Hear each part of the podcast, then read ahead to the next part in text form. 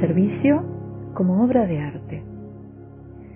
Y ahora demos paso a un buen conocedor de Camilo, Pronsato, autor del libro Todo Corazón para los Enfermos, Camilo de Lelis, de editorial Sígueme, 1985. Pronsato, con maestría y profundidad, nos descubre algunas facetas del ministerio y espiritualidad de Camilo, que son los tres capítulos siguientes. El servicio como obra de arte, un sacerdote se detiene en el camino de Jerusalén a Jericó y el hábito de ceremonia. Le gustaba la música.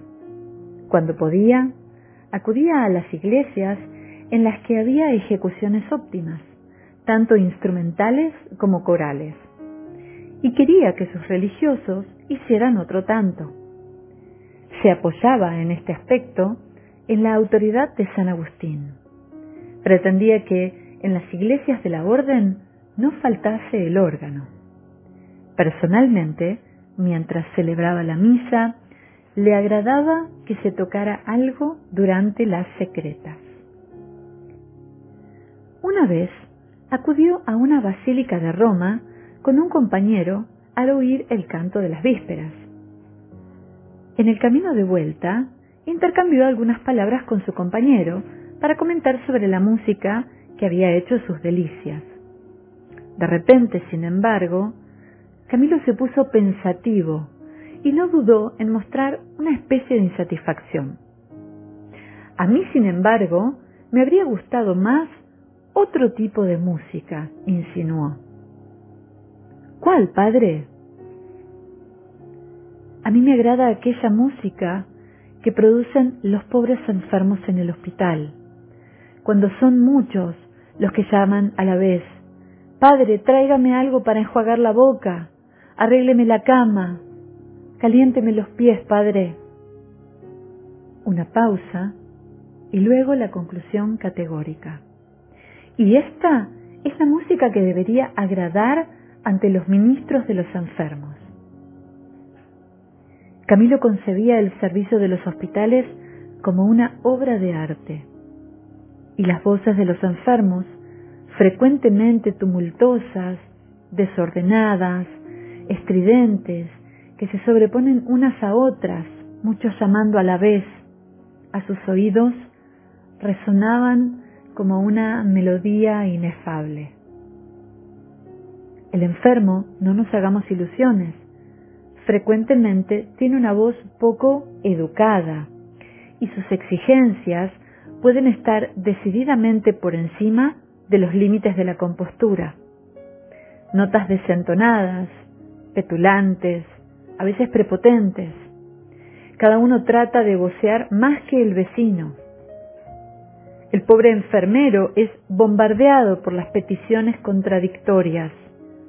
Se pretendería que acudiera a diez lugares al mismo tiempo para realizar una veintena de cosas diversas.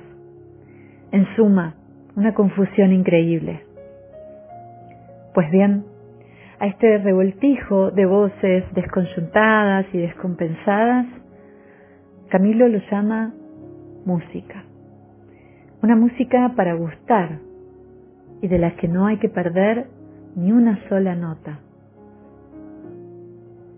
Sus hermanos deben poseer cierto talento artístico para arrimarse a las camas. Sin una predisposición para la música, no es posible entrar en una de aquellas galerías vociferantes. El servicio a los enfermos no es algo fastidioso, una incumbencia triste y pesada es armonía, ejecución musical, obra de arte. Un ministro de los enfermos que no esté dotado para la música, o sea, que no logre traducir una llamada, aunque arrogante, en una fase melódica para saborear en toda su belleza, no posee sentido artístico y por tanto traiciona la propia misión. Probablemente Camilo, cuando recita en el breviario ciertas expresiones de los salmos en los que se nombran tímpanos, cítaras, arpas y otros instrumentos, no piensa en el paraíso, piensa en una galería del hospital. y no ve la hora de llegar allí.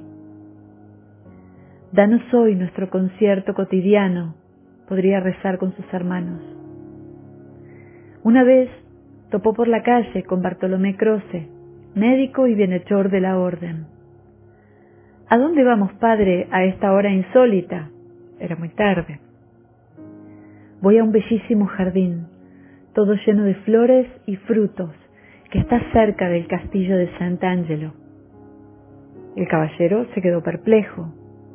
No había oído nunca hablar de un lugar semejante.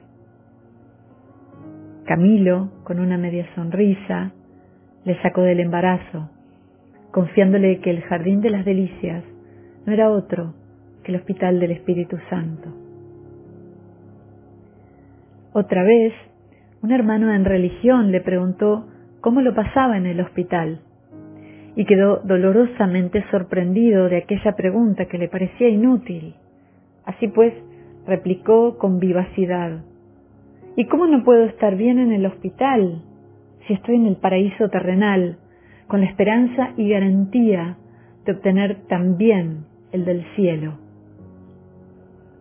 Así pues, tenemos aquí el hospital visto como anticipo del paraíso. En realidad, observa el padre Cicatelli, cuando iba a algún hospital, aunque en él no advirtiese otra cosa que porquería, sin embargo, a él le parecía que iba a oler deliciosos perfumes en un jardín florido. Y el mismo primer biógrafo observa, nuestro Señor le había cambiado de tal manera el olfato que los aromas le parecían olores hediondos y los olores hediondos le parecían olores suavísimos. Estaba hospedado en Ortona, en la casa del vicario general. En la comida se le ofreció una servilleta perfumada para limpiarse las manos, pero él la pasó inmediatamente al compañero porque sentía náuseas. Aquel mostró su extrañeza. Padre, si estos aromas le molestan tanto, ¿qué no le ocurrirá con los olores fétidos de los hospitales? No creo, respondió, que en el mundo se encuentre un campo odorífero de flores que me deleite tanto cuanto los olores hediondos de los hospitales, de los cuales me siento feliz.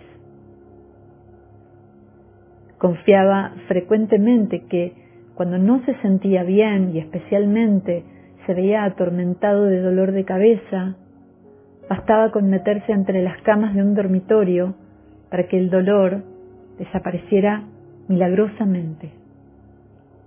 Así pues, tenemos al hospital como jardín que recrea, no un jardín cualquiera, sino el jardín plantado en el Edén. Génesis 2.8.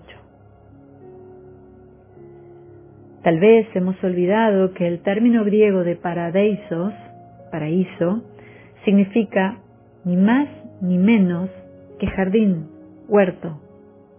En cambio, el término hebreo equivalente es sinónimo de protección y seguridad. Camilo, que no había estudiado demasiado la Biblia y que ciertamente no tenía familiaridad con la lengua hebrea, realizaba una acción teológicamente temeraria, reintroducirse en el lugar de las delicias, al hombre que fue arrojado de él a causa del pecado. Gracias a él, el que había sido golpeado por el mal es introducido en el nuevo jardín, el Edén, gozo y bienaventuranza, y así se siente protegido y en lugar seguro. Bien, Camilo no ha realizado estudios bíblicos, pero es un artista, y como todos los genios, se confía a la intuición.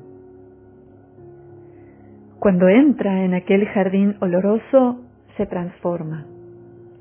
De su rostro desaparecen las sombras. Deja a un lado la melancolía y recobra una pizca de jovialidad, que en él no es ciertamente habitual. Eso es lo que nos refiere también en una página bellísima el padre Cicatelli. Era él de ordinario de naturaleza un tanto triste y melancólica. Pero cuando entraba en algún hospital, de repente, despejándosele el cielo, le parecía que cualquier melancolía se le pasaba al momento. Y no solo parecía que se alegraba él, sino también todo el hospital, alegrándose de que él anduviera por allí, los cojos, los sordos, los mudos, los paralíticos y todos aquellos otros pobres lisiados, e incluso los ciegos sentían su olor y los llamaban y los saludaban por su nombre. Esta capacidad de transformar y de transfigurar la realidad, incluso la propia, es característica peculiar de los grandes artistas. A cualquier parte donde llegaba Camilo, incluso a un lugar sórdido y sucio, invadido por el hedor más nauseabundo, aquello se convertía en un jardín del cual emanaban los perfumes más refinados. Música, jardín. Pero la vocación artística de Camilo comprende también la danza y la pintura. Copiemos una vez más otra página inolvidable del padre Cicatelli. Una noche en el Hospital del Santo Espíritu en Roma, en el pabellón de los locos, fue encontrado por su compañero, que era el padre Gaspar Macario, arrodillado junto a un enfermo que tenía un cáncer en la boca, tan pestífero y maloliente que no era posible encontrar cosa igual. Y con todo eso Camilo estaba junto a él, aliento con aliento, y le decía palabras de tanto afecto que parecía haberse vuelto loco por amor suyo. Le llamaba concretamente, Señor mío, alma mía, ¿qué puedo hacer yo en tu servicio?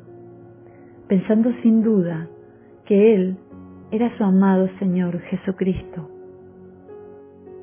E incluso a veces se hallaba tan abstraído y cautivado por esta santa imaginación que no pocas se lo vio andar saltando y bailando por el hospital, con el encendido, sin saber lo que hacía, pero también cuando estaba dando de comer a los enfermos. Numerosos testigos concuerdan en afirmar que cuando estaba en aquella actitud de servicio, mística y servicio al mismo tiempo, éxtasis, pero con la escudilla en la mano, sus ojos parecían como deslumbrados por el resplandor de aquellos pobres a los que se dedicaba.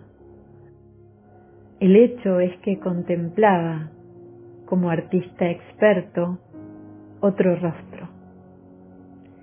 Sostengo que una de las instituciones más brillantes de este genio de la caridad es la de haber introducido en la asistencia a los enfermos la idea de belleza. En su escuela no se aprendía solo un oficio, el sentido del deber, sino que era afinado, educado, el gusto artístico de los aprendices, saber escuchar, saber ver, saber distinguir los perfumes, saber moverse sin arrastrar los pies, sino con pasos de danza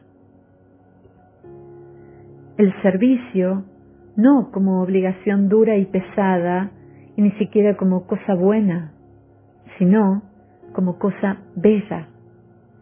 De esta manera, Camilo rescataba y redimía una caridad descuidada, sombría, chabacana, enojada, grosera, gruñona, complicada, chapucera introduciendo en ella chorros de luz, de colores, de notas alegres, de perfumes.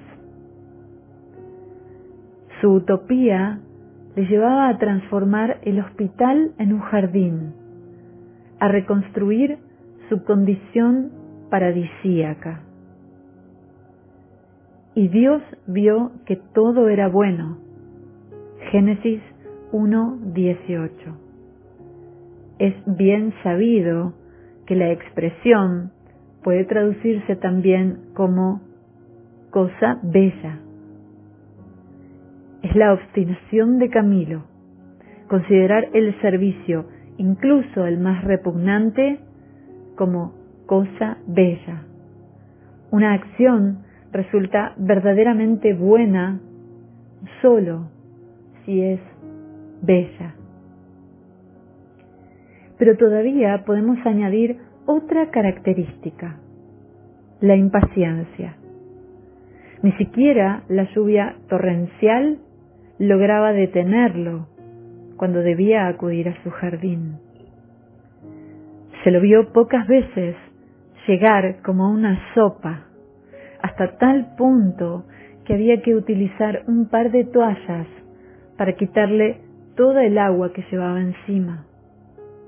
A veces se dirigía derecho hacia los palacios vaticanos. Devoraba literalmente el camino con aquellos sus grandes pasos de gigante.